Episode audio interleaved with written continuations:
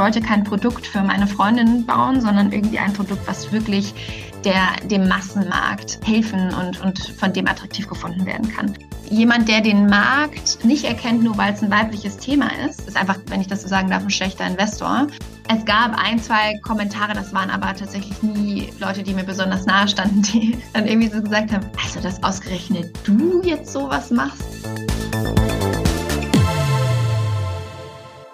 Herzlich willkommen bei So geht Startup, der Gründerszene Podcast. Ich bin Pauline, Redakteurin bei Gründerszene.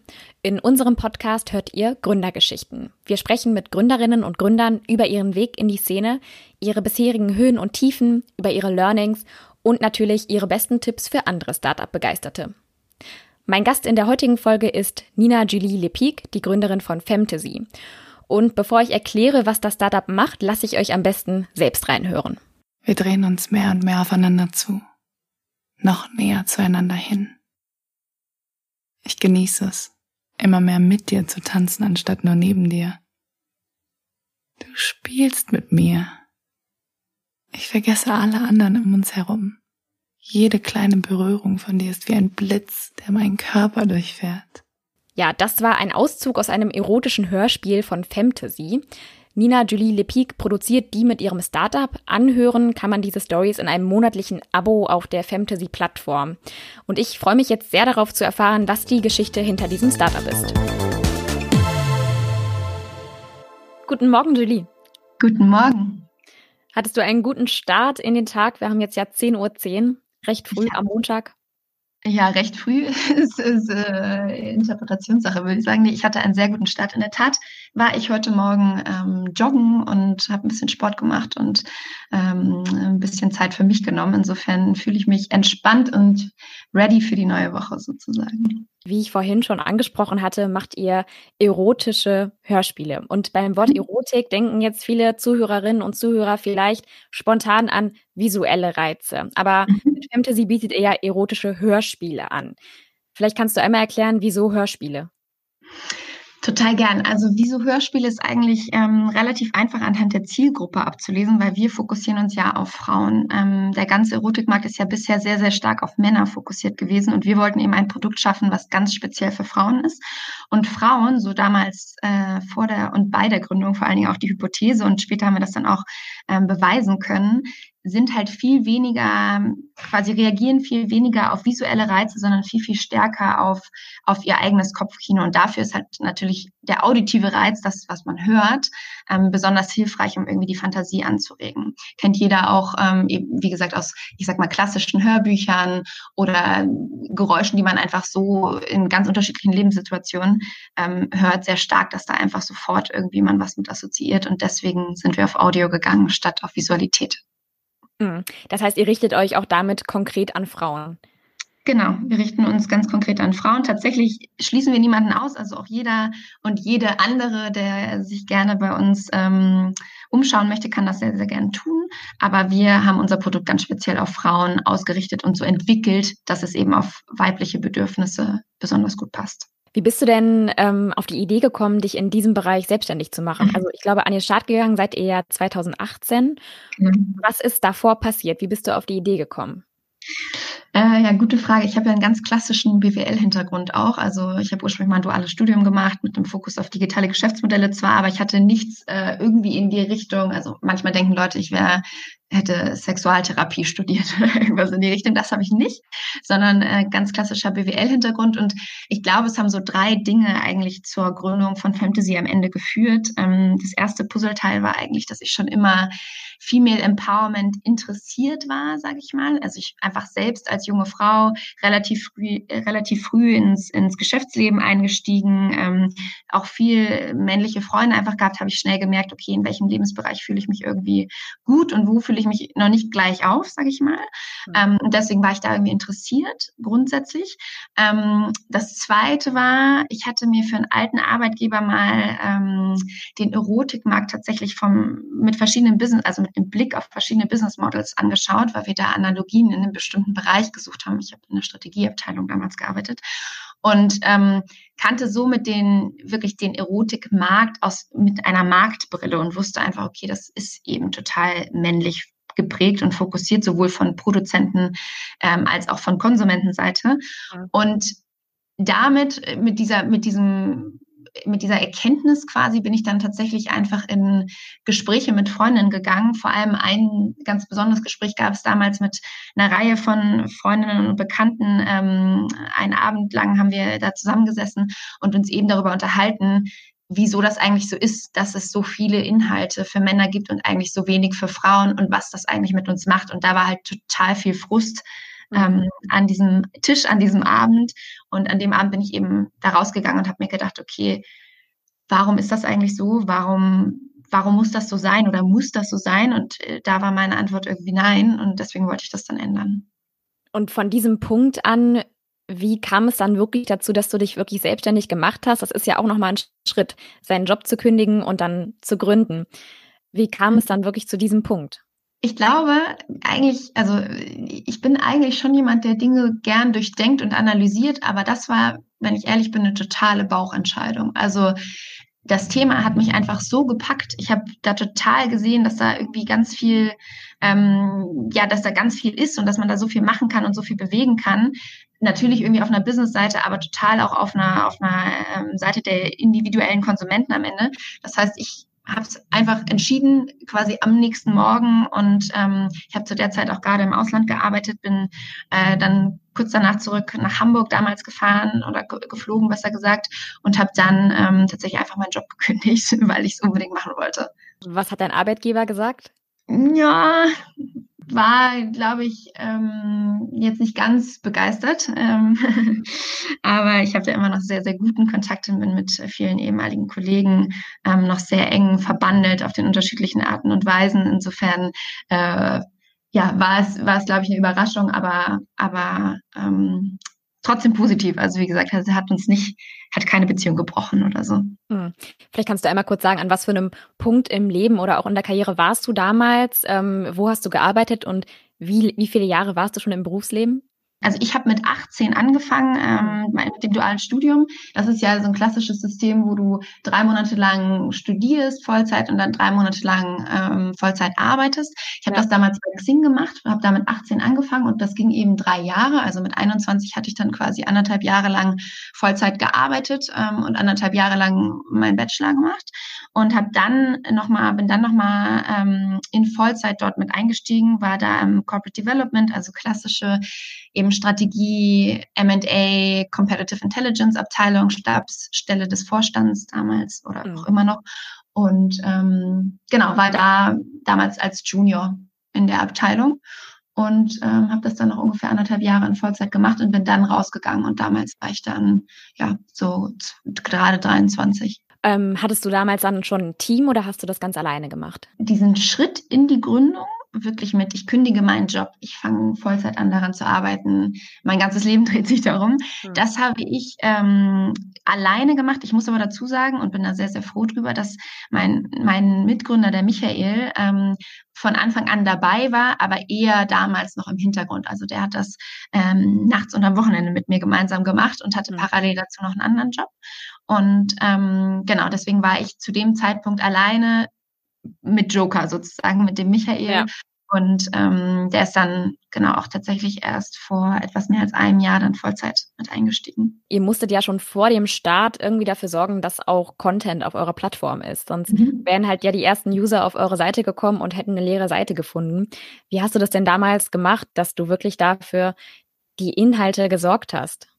Ja, das ist, ich muss da immer lächeln, wenn ich daran denke, weil das heute total abstrus mir erscheint. Aber ähm, wir haben ja tatsächlich so gestartet, dass wir 1500 Frauen interviewt haben. Also ziemlich so mehr oder weniger sofort, als ich ähm, bei meinem alten Job aufgehört habe, habe ich angefangen, wirklich erstmal eine große Marktforschung zu machen, weil ich wissen wollte, was ist eigentlich wirklich das Bedürfnis. Ich wollte kein Produkt für meine Freundin bauen, sondern irgendwie ein Produkt, was wirklich der dem Massenmarkt ähm, helfen und, und von dem attraktiv gefunden werden kann. Und aus dieser Marktforschung sind auch ähm, die ersten, also sehr genaue Anleitungen in Anführungszeichen für die ersten 100 Audios ähm, rausgekommen. Das heißt, wir wussten genau, okay, was sind die Fantasien? Wie lang muss so ein Audio sein? Wie muss da gesprochen werden und so weiter? Das haben wir also direkt aus der Marktforschung ähm, extrahiert sozusagen, dann diese 100 Sachen da, daraus gemacht, also die 100 Anleitungen sozusagen. Und dann bin ich wirklich ähm, auf die Suche gegangen, ja wirklich nach einzelnen Personen, die die Geschichten dann schreiben und vertonen. Hm. Und das kann man sich wirklich so vorstellen, dass ich einzelne Schauspielschulen ähm, angeschrieben, angesprochen, besucht habe und dann irgendwie erzählt habe, was ich davor habe. Und das war natürlich damals überhaupt nicht einfach, weil ich hm. konnte nichts zeigen. Keiner wusste, es war ein total neues Konzept. Man konnte damit irgendwie, die Leute konnten damit wenig anfangen. Ähm, die wussten, ich, ich meine, ich kannte da ja auch niemanden. Das heißt, es ist ja äh, schon auch für manche dann, oder es ist ein sehr persönliches Thema, wo man dann auch erstmal Vertrauen finden ähm, muss zu der Person, die da jetzt auf einmal von dir möchte, dass du solche Texte vertonst und dann ihr irgendwie zur Verfügung stellst, damit sie die publizieren kann. So. Ja. Ähm, genau, aber so, so begann das damals. Also wirklich, ähm, weiß ich noch genau, wie ich da stand und versucht habe, einzelne Leute anzusprechen. Und dann ähm, seid ihr ja irgendwann gelauncht. Ähm, wie gesagt, ich glaube, Anfang 2018 war das, ne? Im Sommer, genau. Wie war dieser Moment, wo ihr gelauncht seid und man dann irgendwie ja auf die ersten Nutzerinnen gewartet hat? Ähm, das war, also es war natürlich total unglaublich und ich weiß auch noch, als der erste Kauf passiert ist, wie ich wirklich auf einmal Tränen in den Augen hatte und Gänsehaut und so, also total, ja, total emotional und besonders weil ich da ja eben so lange und zu dem Zeitpunkt dann ja auch schon ähm, tolle Kolleginnen und Kolleginnen mit mir so viel Herzblut reingesteckt haben. Ich muss aber dazu sagen, dass wir das, dass das nicht so ein Hop- oder Top-Moment irgendwie war, weil wir von Anfang an viele Nutzerinnen, und das war, glaube ich, ein totaler Erfolgsfaktor, so Beta-Nutzerinnen mit an Bord hatten, die quasi das Produkt mit uns über Wochen und Monate entwickelt haben. Mhm. Also die waren wirklich, das waren damals, ich glaube, drei, 400 in Deutschland, die, die mit uns wirklich jedes Audio angehört haben, die Plattform getestet haben, Features ähm, auf der Plattform hoch und runter gerankt haben, einzelnen Sprecher, ähm, Sprecher angehört und ne, quasi bewertet haben und so. Das heißt, ich wusste, dass sie in den Startlöchern stehen und ich wusste auch, dass das Produkt gut ankommt. Mhm. Und ähm, deswegen war da jetzt nicht das war eher so, ich glaube, es war eigentlich eher totale Freude und so ein bisschen ähm, fast so eine Art Erlösung, weil es dann auf einmal wirklich richtig losging und man eben was zeigen konnte.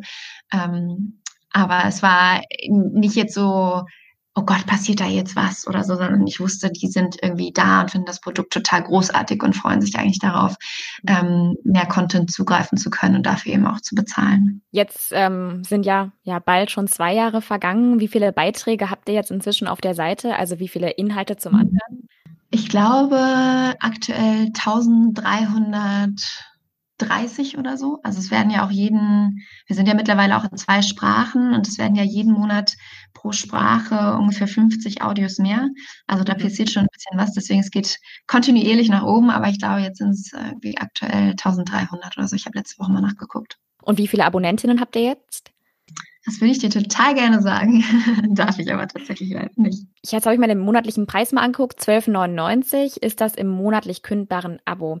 Ich stelle mhm. mir das relativ schwierig vor zu ermitteln, welchen Preis die Nutzer jetzt wirklich zahlen am Ende. Wie mhm. habt ihr das gemacht, dass ihr herausgefunden habt, okay, das würden die Nutzer auch zahlen? Ähm, super spannende Frage, war für uns ein riesen Game Changer. Also wir haben angefangen damals, wie gesagt, ich habe ja erzählt, das Produkt gab es so noch nicht, die Produktkategorie. Also es gab wenig zu vergleichen, was einerseits irgendwie äh, schön ist, weil man sich nicht gleich in einen Preiskampf begibt. Andererseits ist das auch sehr schwierig, weil du für ein Produkt, was du ähm, neu erschaffst, auf einmal den Preis festlegen musst, ohne dass du ja wirklich weißt, was ist das wert. Und wir haben natürlich auch in der, in der Zeit vor der offiziellen Gründung, wo wir eben mit diesen ganzen Nutzerinnen zusammengearbeitet haben, viel abgefragt, einfach was würdet ihr denn zahlen und so weiter und so fort, ist aber immer erfahrungsgemäß was anderes, was dir jemand sagt, als wenn du dann wirklich die Daten siehst, so zahlt das jetzt auch wirklich jemand und ähm, ne, macht einfach einen großen Unterschied. Ähm, und das heißt, wir sind dann reingestartet mit einem Preis von 9,99, einfach weil wir uns ganz klassisch und relativ stumpf andere Streaming-Angebote angeguckt haben und überlegt haben, okay, Netflix, Spotify ähm, und Co., was zahlt man denn da und was ist so ein gefühlt gelernter Preis für ein Streaming-Abo.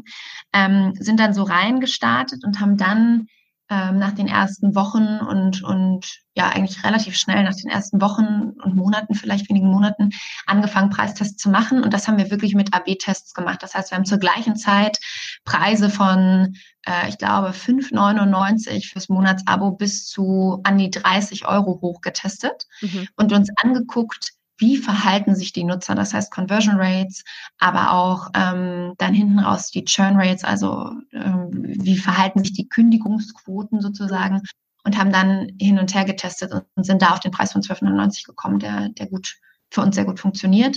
Ähm, ist aber auch ein Learning. Äh, ich glaube, das ist auch gut, das immer mal wieder zu machen und sich da nicht so festzufahren. Und ähm, genau, deswegen ist das sicherlich auch wieder bald auf unserer auf unserer Agenda, dann nochmal wieder reinzugucken. Was wird denn am häufigsten geklickt? Gibt es da einen Audioclip, der wirklich am besten ankommt oder zumindest, dass man eingrenzen kann, diese Art von Inhalt kommt am besten an? Ähm, ja, nein. Also jein.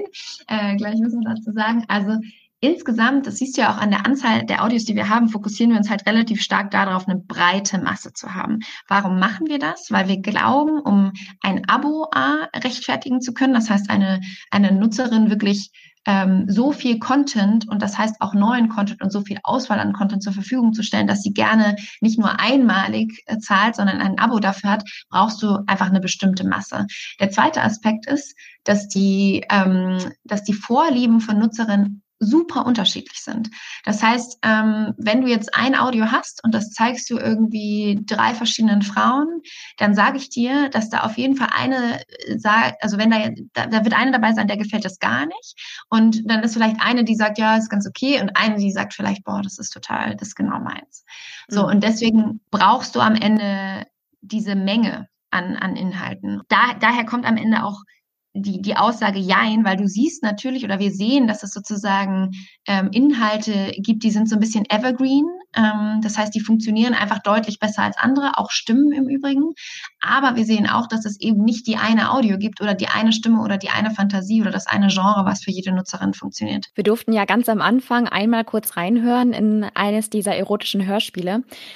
Das war jetzt ein ganz kurzer Ausschnitt. Vielleicht kannst du einmal ein paar mehr Infos geben, was einen denn da wirklich konkret erwartet. Das heißt, wie lang sind diese Episoden und ähm, ja, welche Themen gibt es da? Wie explizit werden die Aufnahmen? Gestartet sind wir ursprünglich mal wirklich mit den erotischen Geschichten. Das war, die waren damals zwischen irgendwie fünf und 15 Minuten lang, also relativ kurz. In der Regel wurdest du als Hörerin direkt angesprochen, ähm, gab es einen kleinen Plot vorneweg, so wo befindet man sich hier gerade, was, was passiert hier grundsätzlich, wie ist, quasi das Setting und dann wurde es relativ schnell durchaus explizit so. Und ja.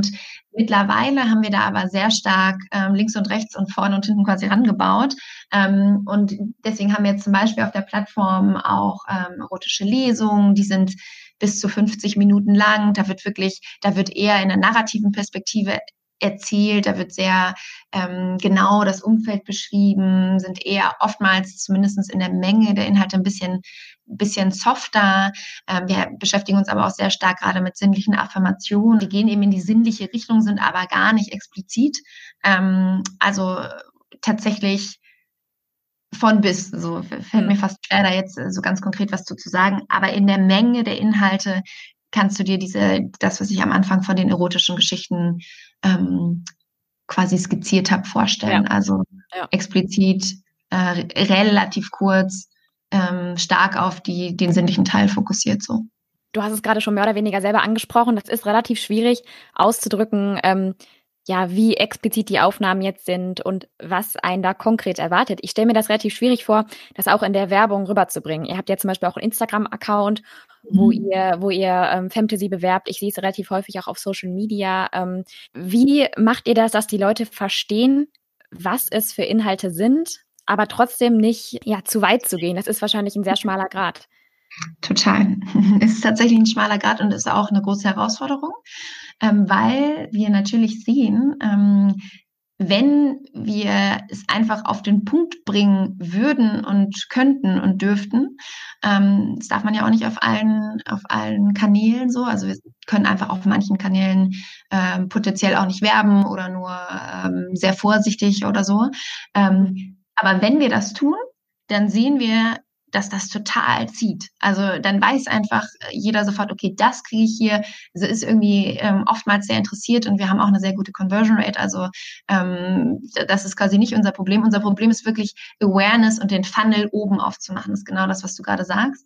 Mhm. Ähm, das heißt, wir versuchen häufig äh, in, in Gefühlen oder in Erfahrungen sozusagen ähm, zu sprechen. Also was ist das Gefühl, was du am Ende bei uns bekommst? Mhm. Und ähm, was ist, was ist quasi so das Endgame oder das, das, das Ziel am Ende, um da so ein bisschen eben, ich sag mal, vorsichtiger auszudrücken, um was es eigentlich geht, beziehungsweise was heißt vorsichtiger, einfach, einfach ähm, auch brandkonformer auszudrücken, um was es eigentlich geht. Das ist sicherlich ähm, total eine Herausforderung. Und was wir auch sehen, was sehr gut funktioniert, ist eben, wenn wir ähm, tatsächlich gar nicht so viel erklären, sondern am liebsten die äh, das Produkt selbst in den Vordergrund stellen und einfach kurze Ausschnitte davon zeigen, ähm, am liebsten verschiedene, ne, weil ich habe ja gerade schon von den unterschiedlichen Präferenzen ähm, mhm. erzählt. So, also wenn sich quasi die Stimmen zum Beispiel selber vorstellen, funktioniert das sehr gut. Wo dürft ihr denn nicht werben? Das ist ja auch interessant. Zum Beispiel ist gerade, ist auch jetzt nicht unsere Top, Top 1 Prio unbedingt, aber Snapchat ist schwierig. Ah, mhm. sind ähm, sehr vanilla, wie man in den USA sagt, unterwegs. Also sind da sehr, sehr vorsichtig. Das ist zum Beispiel so ein, so ein Kanal. Genau. Mhm. Okay. Und welcher funktioniert für euch am besten? Ist das Instagram, ist das Facebook oder was ganz anderes? Wir haben tatsächlich mehrere, die sehr gut funktionieren, aber was für uns auf jeden Fall äh, sicherlich gut funktioniert, ist alles, was so in Richtung ähm, Testimonials geht. Also oder ich sage mal andersrum, eigentlich alles, was ein Empfehlungscharakter mit sich bringt und Vertrauen aufbaut. Das heißt zum Beispiel tatsächlich äh, PR-Artikel in Frauenmagazinen sind für uns total spannend ähm, funktionieren sehr, sehr gut. Ähm, Influencer-Marketing, wo, wie gesagt, ne, quasi eine Frau wie du und ich ähm, ihrer Community davon berichtet oder von Fantasy erzählt oder ähm, irgendwie teilt, was das mit ihr gemacht hat, so auch auf längere Sicht oder wie auch immer. Das funktioniert sehr gut. Also alles sowas, ähm, vielleicht auch im ersten Moment so die, was die Neugier antreibt und bei, bei einer anderen User-Persona vielleicht eher diese, diese Skepsis oder ne, den Respekt vor so einem neuen Medium in diesem Bereich erstmal unterschraubt. Vor ein paar Jahren ähm, kam auch so ein bisschen das Thema Sextoys auf, wurde mehr in, auf Social Media bekannt und die Offenheit dafür ist auch gewachsen. Hast mhm. du das mhm. Gefühl, dass jetzt auch die Offenheit wächst für diese erotischen Inhalte, wie ihr sie jetzt anbietet?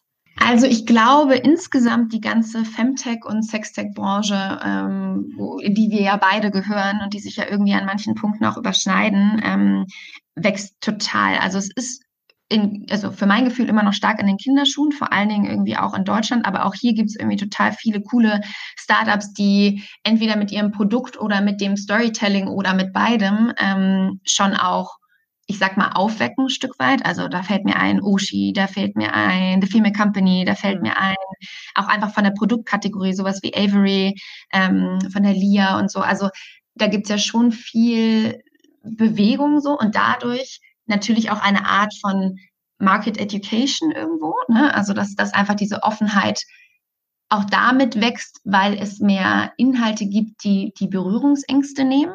Mhm. Ähm, und insofern sehe ich das schon. Natürlich rede ich jetzt, oder das ist immer noch eine Bubble, ja. Das ist natürlich eine totale kleine Bubble irgendwo auch. Ähm, und ist jetzt noch nicht bei Henriette in, was weiß ich, Bodenau oder wo auch immer ja. angekommen.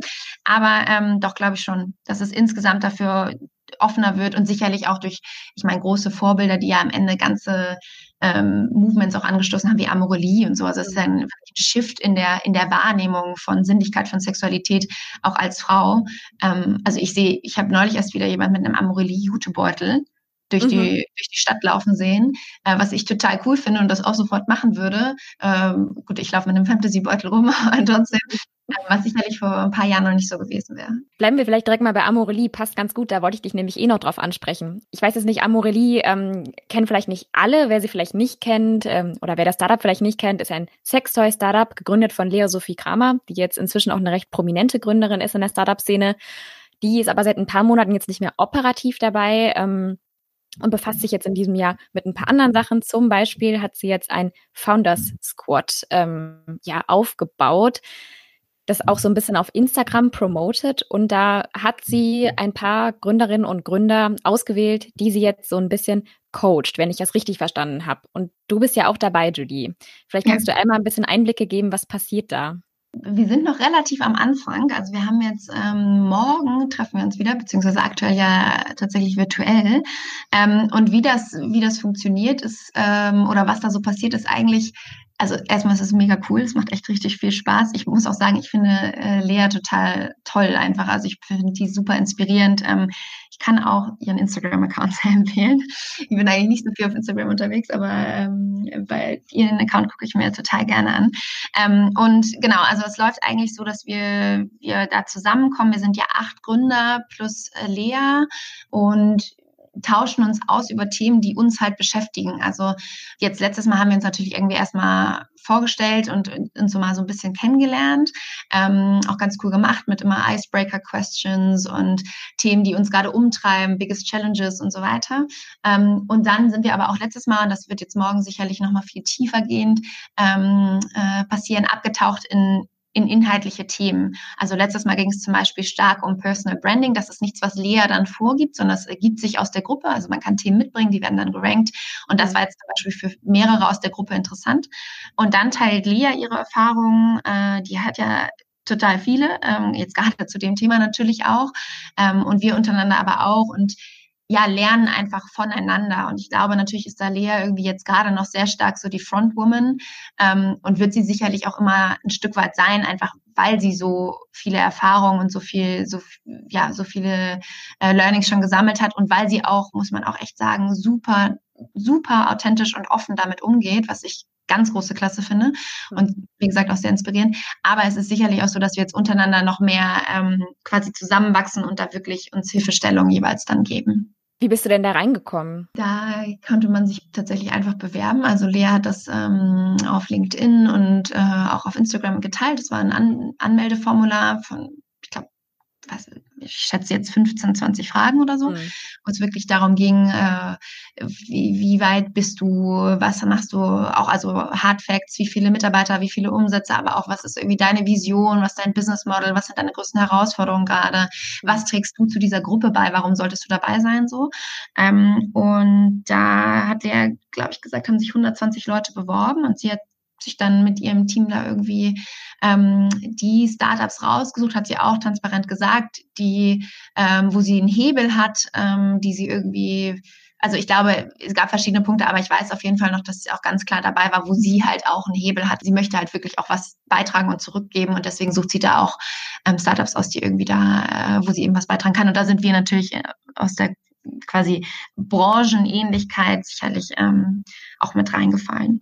Was ich bei Femtasy übrigens auch ganz spannend fand, ähm, ihr seid jetzt ja gerade, wie auch viele weitere Startups, ähm, nach Berlin gezogen. Zum Beispiel Amorelie mhm. ist ja auch in Berlin.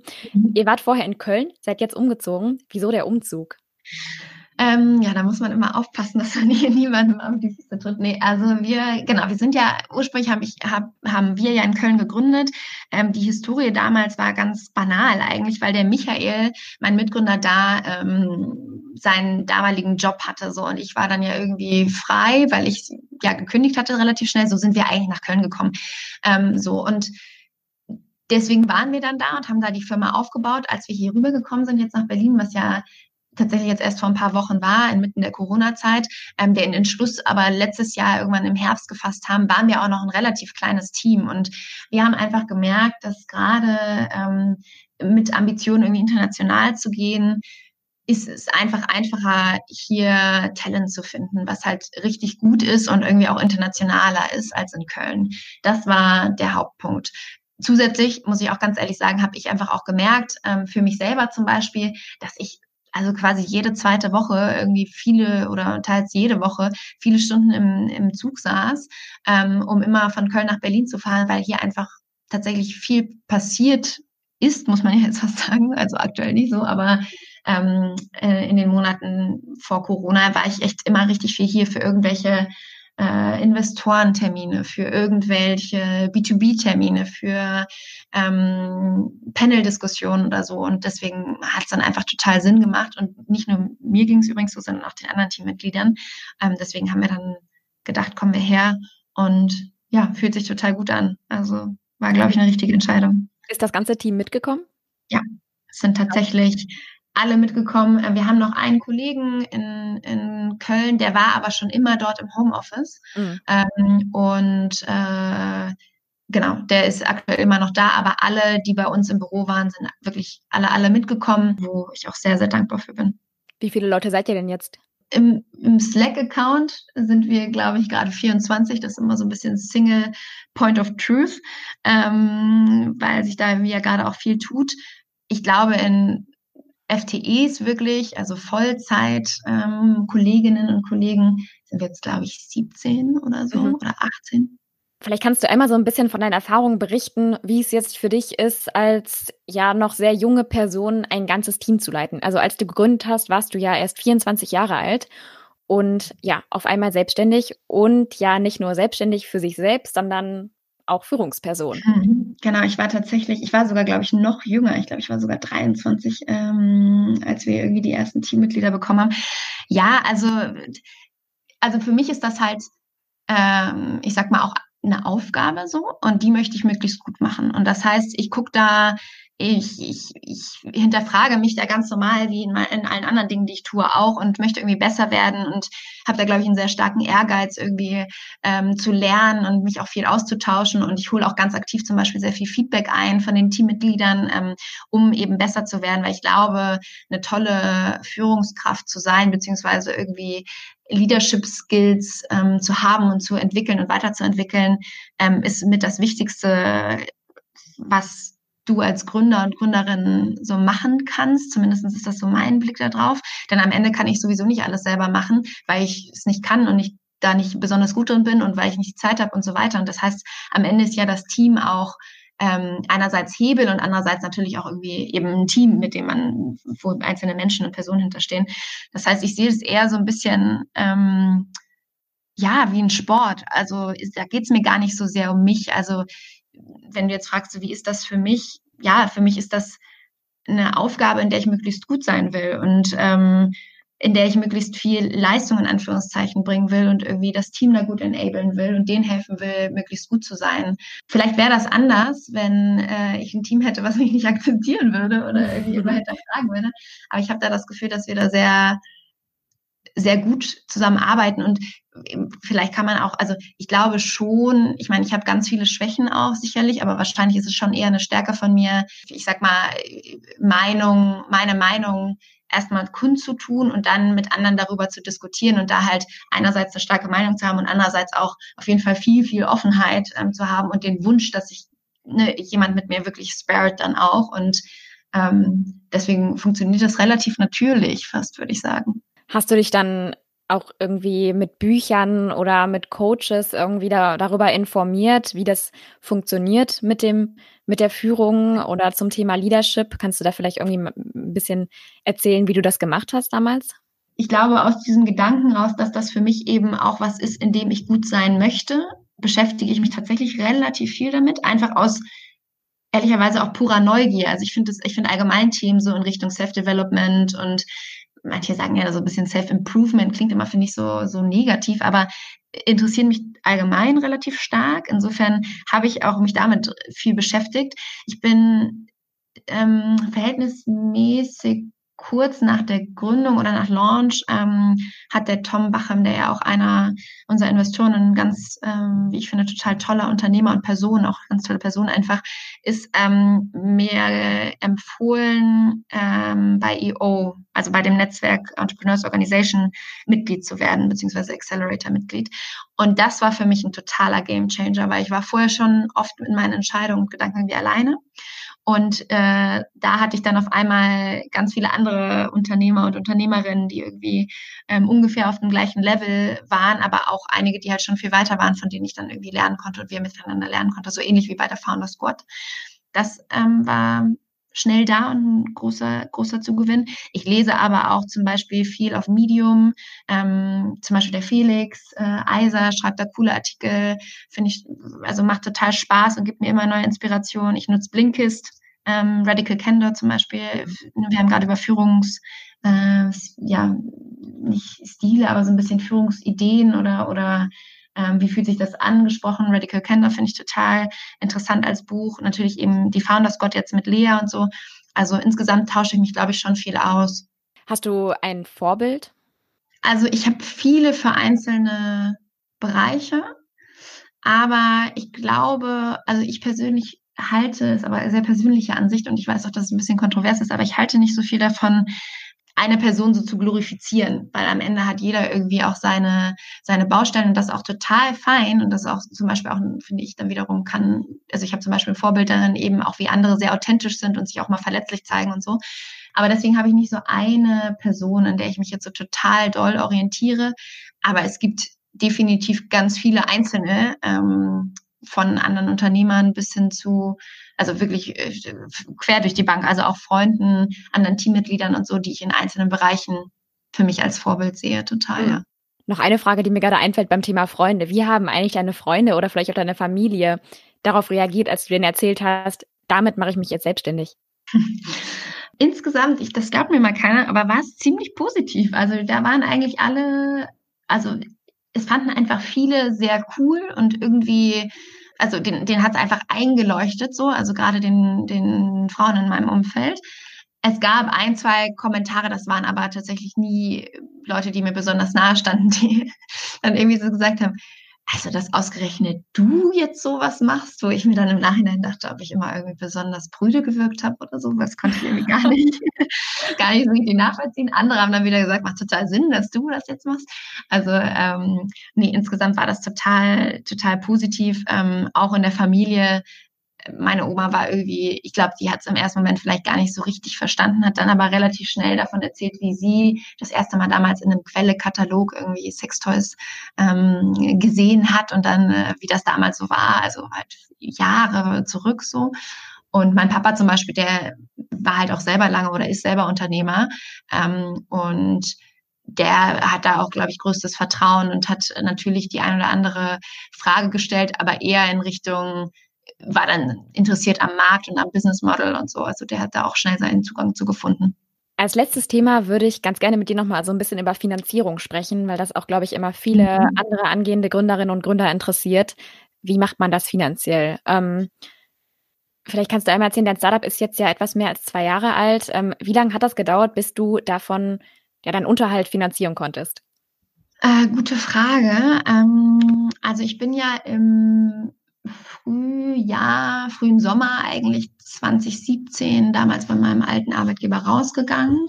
Und ich glaube, das erste Gehalt habe ich im April oder März des darauffolgenden Jahres mhm. ähm, ausgezahlt, mir selbst. Und ich habe halt am Anfang tatsächlich einfach von dem, was ich erspart hatte, gelebt und auch ja einfach tatsächlich die Firma so finanziert. Also auch äh, ganz zu Beginn, wenn man noch ganz alleine ist und irgendwie da vor sich hin bastelt, kommen ja einfach Kosten auf ja. einen zu von Marken, die eingetragen werden sollten, dann irgendwann von ähm, äh, Firmenanmeldung, von wie viel diese ganzen Marktforschung hat es natürlich, also brauchte ich auch einfach Kapital. Das heißt, da habe ich wirklich komplett also ich sag's mal so, als ich dann das erste Gehalt ausgezahlt bekommen habe, war es auch schon wichtig, dass, dass, dann, dass dann da nochmal was kam ähm, oder mal wieder was kam. So, da habe ich einfach alles, alles tatsächlich auch investiert. Ich habe mir auch relativ früh ähm, Geld damals geliehen dann, hm. ähm, um eben auch die GmbH gründen zu können und so und das auch alles dann ganz ordnungsgemäß wieder zurückgezahlt schon. Ähm, aber ja, zehn Monate, glaube ich, waren es hm. um den Dreh. Und du hast dich ja dann auch für eine Finanzierung über Investoren entschieden. Das heißt, ähm, es ist eine Eigenkapitalfinanzierung. Investoren mhm. stecken Geld in deine Firma und bekommen im Gegenzug Anteile daran. War dir relativ schnell klar, dass du diesen Weg gehen möchtest oder stand für dich auch mal eine andere Finanzierungsform zur Debatte? Ähm, nee, das war mir ziemlich schnell klar. Ehrlicherweise einfach aus dem Grund, weil mir auch, also ich, wir haben ja gerade schon so ein bisschen über, wo lernt man, wie lernt man gesprochen und ich glaube, ich bin schon ein Mensch, der viel aus äh, Gesprächen und, und ja, einfach Interaktion mit anderen Menschen zieht und Inspiration zieht. Und mir war halt total klar, ähm, dass, dass ich das super wertvoll finde, einfach mit Business Angels zusammenzuarbeiten. Deswegen sind wir auch den Weg dann relativ schnell gegangen. Also ohne jetzt groß drüber nachzudenken, ob wir lieber einen Kredit aufnehmen sollten oder irgendwas in die Richtung, sondern wir haben sehr schnell gesagt, der Mehrwert zusätzlich zu diesem Kapital, äh, den dir die Angels bringen können, äh, der ist schier unbezahlbar so. Und genauso war das in meiner Wahrnehmung auch. Und deswegen bin ich da super froh und könnte mir auch sehr gut vorstellen, das nochmal so zu machen. Zu deinen Business Angels gehören ja zum Beispiel auch der Trivago-Gründer oder der Code University-Gründer Thomas Bachem. Ja, du erfüllst also im Grunde genommen das Klischee nicht, dass sich männliche Investoren nicht für Startups mit weiblichen Themen interessieren. Ich habe schon öfter gehört, sag ich mal, diesen, diesen Vorwurf. Mhm. Ähm, was würdest du sagen, ist da dein Geheimnis oder wie hast du es geschafft, die zu überzeugen?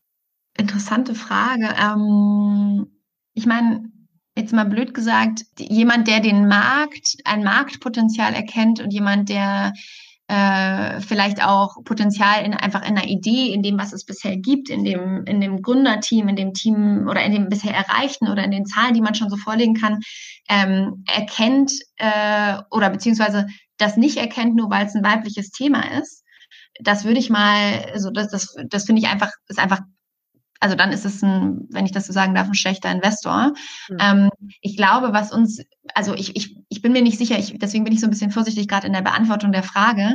Es könnte auch, es hätte auch gut sein können, dass äh, männliche Investoren in Fantasy investiert hätten, wenn wir das, was ich jetzt gleich erzähle, was wir gemacht haben, nicht gemacht hätten. Das heißt, das weiß, weiß ich nicht. Ich glaube, äh, wie gesagt, das ist ja immer noch persönliche äh, persönliche ähm, Einstellung so zu bestimmten Themen und Blick auf die Dinge. Ähm, und sowohl Rolf als auch Tom, glaube ich, sind sehr, ähm, haben einen sehr weiten und sehr breiten Horizont. Insofern ja, die sind, also so.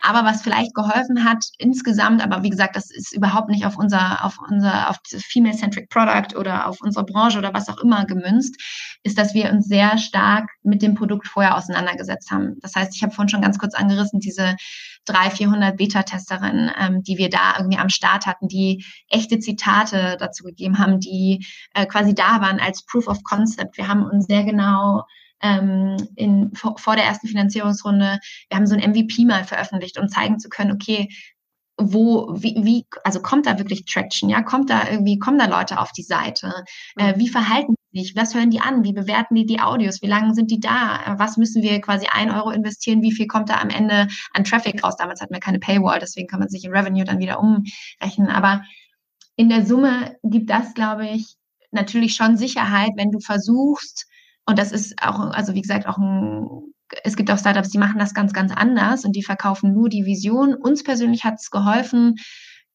an vielen Punkten einfach schon mal ein Stück der Unsicherheit rauszunehmen. So, und damit kamen wir natürlich in die erste Finanzierungsrunde und haben nicht einfach nur gesagt, hi, wir möchten gerne ähm, Audio-Erotica machen für Frauen und äh, so dafür das wahrscheinlich noch im Abo, sondern wir konnten halt zeigen, okay, so verhält sich das, so können wir irgendwie, so sind die Referral Rates, so sind die ähm, so, so verhalten sich einfach die Nutzerinnen auch auf der Plattform und das würden die dafür zahlen oder so oft kommen die, deswegen macht ein Abo-Modell Sinn und so. Also mhm. das hat sicherlich insgesamt geholfen. Ob das jetzt bei dem Thema geholfen hätte, also weiß ich nicht. Habe ich keine Erfahrungswerte zu. Ja.